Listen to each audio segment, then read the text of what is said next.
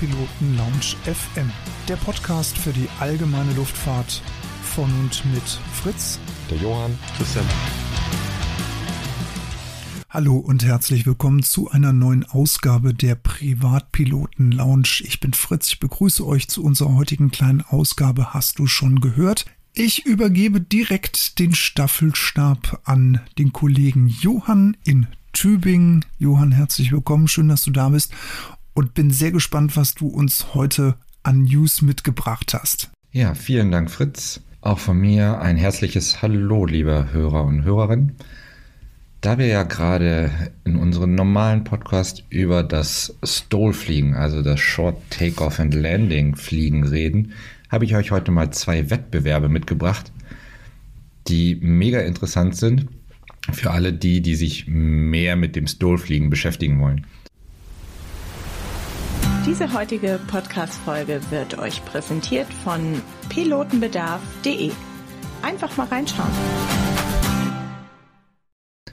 Der klassische Stoll-Wettbewerb ist ja, dass ein Flugzeug auf einer Startbahn steht, der Pilot gibt Vollgas und guckt, dass er in, schnellst, in kürzestmöglicher Zeit startet und dann macht er eine kleine Runde und guckt, dass er in, auf der kürzesten Strecke wie möglich auch wieder landet. So, das ist alles. Ähm, nach einer Zeit wird das ziemlich langweilig, wenn man sich das anguckt. Wen es interessiert, da gibt es ganz tolle Wettbewerbe in, Arkansas, äh, in Alaska. Ich habe euch zwei etwas spannendere und neuere Wettbewerbe mitgebracht. Und das erste ist das Stol Dweck, also Sierra Tango Oscar Lima Delta Romeo Alpha Golf ist eine Mischung aus dem klassischen Stolfliegen und einem Drag Race, also das, was die Amerikaner immer haben, zwei, äh, zwei Autos gegeneinander und so schnell wie möglich eine Viertelmeile runterrasen. Das gleiche machen sie jetzt mit Flugzeugen. Und zwar stehen zwei Flugzeuge nebeneinander, die Piloten geben Vollgas, versuchen auf einer relativ knappen Bahn, ich, wahrscheinlich ist es auch eine Viertelmeile, in Richtung einer Ziellinie zu fliegen, müssen dort dann landen. Das machen sie häufig, indem sie vorher ordentlich in den Slip reingehen. Ähm, nach dieser Ziellinie müssen sie erstmal komplett zum Stehen kommen. Dann drehen sie um 180 Grad rum, fliegen wieder zurück zur Startlinie, die dann gleichzeitig die Ziellinie ist. Und wer dann hinter der Ziellinie als allererster zum Stehen kommt, der hat gewonnen. Da gibt es richtig tolle Wettbewerbe. Auch einige der bekannten, äh, bekanntesten Stolflieger sind da unterwegs bei diesem Wettbewerb. Und ich glaube, seit 2020, wo es das erste Mal als Prototyp lief und 2021 dann tatsächlich als National Championship, gibt es diese Stole Drag Race sogar in Reno. Also in der Stadt, wo alle Flugzeugrennen stattfinden. Wirklich spannend. Gibt viele tolle Videos. Ich verlinke euch ein paar in den Show Notes, beziehungsweise verlinke ich euch die Seite vom Stole Drag Race. Wenn ihr da auf Media geht, findet ihr da ganz, ganz viele Videos und interessante Artikel. Das leidige Thema der Landestöße. Folgende Situation, wir sind im Anflug auf den Heimatflugplatz oder generell auf den Flugplatz unserer Wahl zum Landecafé, zum Mittagessen, kommt da jetzt reingeflogen, setzt auf. Und ehe man sich's versieht, ist man schon wieder fast in Platzrundenhöhe, weil es da diesen Landestoß gab, diesen Bounce. Fühlt euch jetzt aber nicht schlecht, wenn ihr jetzt sagt, ja, mir auch schon passiert. Das ist sogar schon im Space Shuttle passiert. Wenn die nämlich nicht richtig in die Erdatmosphäre eintreten, wenn da die Choreografie nicht stimmt, dann bouncen die auch.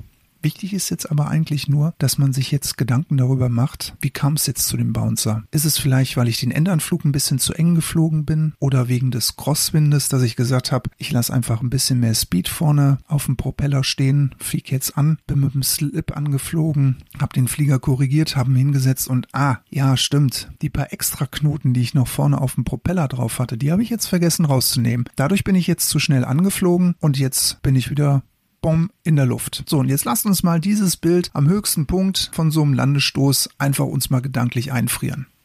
Da müssen wir jetzt einfach noch mal ein Stück zurückspulen und müssen wir überlegen, wie es eben dazu kam. Also vielleicht Platzrunde, wie gesagt, zu eng geflogen, zu schnell gewesen, zu hoch, zu nah am Platz. Das sind ja dann so die drei Probleme eines Piloten, die zu einem Landestoß führen können. Wichtig ist nur, wenn es zu so einem Landestoß kommt, der Flieger kann sich ziemlich schnell aufschaukeln, dass er dann in diese Hüpfbewegung reinkommt und irgendwann setzt er auch gerne mal mit dem Propeller auf und dann wird es nicht mehr lustig, weil dann kommt vielleicht noch ein Shockloading dazu und vielleicht macht er auch sogar noch einen Purzelbaum und beim Tailtracker ist es dann eventuell noch ein Ringelpiez. Es sind viele schlimme Dinge, die dann passieren können. Und da wollen wir jetzt einfach mal drüber sprechen, wie man das vermeiden kann. Grundsätzlich gilt natürlich wie immer in der Fliegerei, you can always go around. Also wenn ihr das Flugzeug nicht unter Kontrolle bekommt, dann einfach nochmal durchstarten, in die Platzrunde reingehen, den Flieger neu konfigurieren und dann nochmal in aller Ruhe nochmal neu anfliegen. Wenn ihr so mal beim Landecafé sitzt, bei euch am Heimatflugplatz oder aber auch an, am großen Verkehrsflughafen und guckt den Profis beim Landen zu, dann kann man sehen, dass gerade die Großen skippen. Und skippen, das ist nicht das gleiche wie bouncen. Also die Großen setzen auf. Für einen ganz kleinen Moment hüpfen die Reifen des Hauptfahrwerkes von diesen großen Profifliegern und setzen aber augenblicklich auch wieder auf. Und wenn man das Ganze in Relation zur Längsachse oder auch zur Pitch des Fliegers sich anguckt, dann ist er nicht gesprungen, sondern er ist einfach geskippt.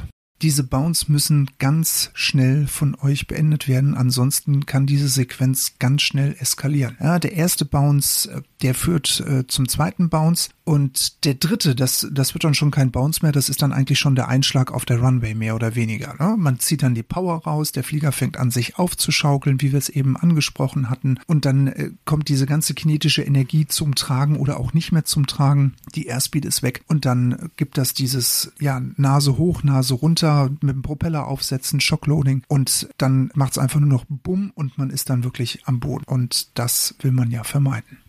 Ja, und eine ganz gefährliche Situation, in der man so eigentlich überhaupt nicht irgendwie mit einem Bounce in Berührung kommen möchte bei der Landung, ist, wenn man im Dunkeln fliegt oder generell bei schlichter Sicht, weil das der Faktor dabei ist einfach nochmal die Schwierigkeit des Recoverns des Fliegers.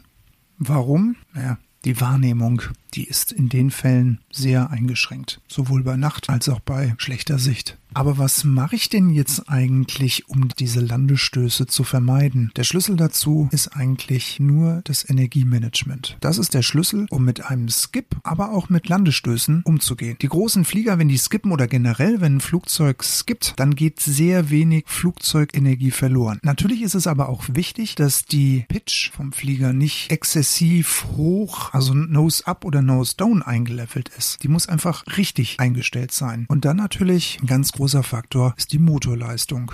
Bei einem Skip ist es eigentlich ganz einfach. Es ist ja eigentlich immer ganz einfach, aber beim Skip ist es eigentlich so, dass man darauf achtet, dass man nicht den Flieger irgendwie in eine Überkontrolle reinbringt. Ja? Man fliegt seinen Landing-Pattern ab, der Flieger ist konfiguriert und am Schluss zieht man die Power raus auf Idle, Touchdown und der Vogel sitzt. Bei einem Bounce muss man von jetzt auf gleich von 0 auf 100 mit übermäßig viel Flugzeugenergie versuchen umzugehen. Also irgendwas war ja nicht richtig gesetzt, dass der Flieger jetzt in diesen Bounce reingekommen ist. Aber nichtsdestotrotz ist man jetzt erstmal da drin und hat jetzt diese ganze Energie vom Flieger dabei, muss man also anfangen, damit vorsichtig umzugehen. Irgendwie muss man jetzt gucken, dass diese Geschwindigkeit und dieser Hüpfer jetzt so umgesetzt werden, dass man es entweder noch korrigiert oder dass man sagt, weg von der Bahn nach oben und durchstarten. Also wenn der Flieger jetzt mit einem absoluten Nose High in die Luft gesprungen ist, dann weiß man, okay,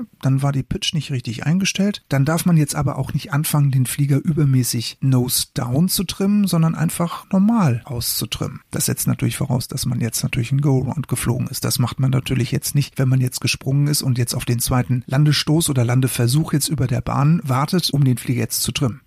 Genauso verhält sich das, wenn man einen Landestoß hatte und der Flieger ist jetzt übermäßig mit Nose Down getrimmt. Go-Round fliegen, neun in Platzrunde, den Flieger neu austrimmen, aber eben wieder auf normal austrimmen und ihn nicht übermäßig mit Nose High dann wieder anfliegen.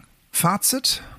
Versucht nicht verkrampft auf einen Skip hinzuarbeiten, aber seid euch auch gewahr, wenn euch mal ein Landestoß erfasst. Der Schlüssel für eine gute Landung ist eine normale Pitch Nutzt eure Motorleistung, wenn sie vonnöten ist, um vielleicht eine heftige Sinkrate zu vermeiden. Und wenn ihr euch überhaupt nicht sicher seid, ob die Landung was wird, dann gilt wie immer Go Around. Wartet also nicht irgendwie auf einen Landestoß oder dass da sich jetzt was aufschaukelt bei euch im Flieger. Geht von der Bahn weg, geht in die Platzrunde und fliegt das Ganze nochmal an, damit die Landung dann zum Landecafé ein voller Erfolg wird.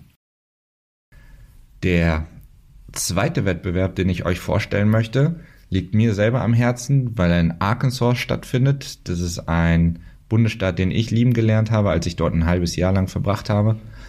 Der Wettbewerb heißt Arkansas, Also Alpha Romeo Kilo Alpha November Sierra Tango Oscar Lima.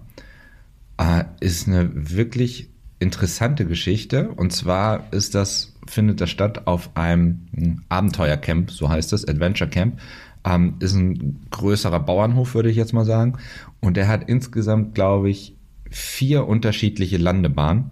Und das Ziel ist es, ein Parcours, der da abgesteckt wurde, in möglichst schneller Zeit abzufliegen. Das heißt, man startet auf der, auf der Hauptbahn, ähm, fliegt in 10 Meter Höhe über irgendwelche Bäume, dreht dann fast 90 Grad Kurve auf die nächste, auf die nächste Bahn, dreht dort um 180 Grad, dann steigt man auf, um dann ungefähr 150 Grad wieder zu drehen und auf der Bahn nebenan zu landen. Und so geht's dann immer weiter. Ein wirklich spektakulärer Kurs. Auch hier ganz tolle Videos und ganz tolle Berichte in den ähm, Fachzeitschriften dazu. Verlin verlinke ich euch auch in den Show Notes den Link zu der Internetseite. Also wer sich für das Stowfliegen vor allen Dingen in Amerika interessiert, der kommt diesmal auf seine Kosten. Das war's von mir. Johann, vielen, vielen herzlichen Dank für die beiden sehr interessanten Berichte. Ich werde jetzt doch immer neugieriger, jetzt auch durch unsere Podcast-Sendung mit den Maxim Compagnon bezüglich des Stohlfliegens. Ich muss mich damit, glaube ich, doch noch ein bisschen mehr auseinandersetzen. Genauso wie ich das jetzt auch schon mit dem elektrischen Fliegen tue. Wir sind am Ende unserer kleinen Sendung angekommen. Wir wünschen euch, sofern ihr bei diesem Wetter da draußen in den Flieger einsteigt, alles Gute, passt gut auf euch auf. Always many happy landings. Bis zum nächsten Mal. Das Team von der Privatpiloten Lounge macht's gut. Ciao.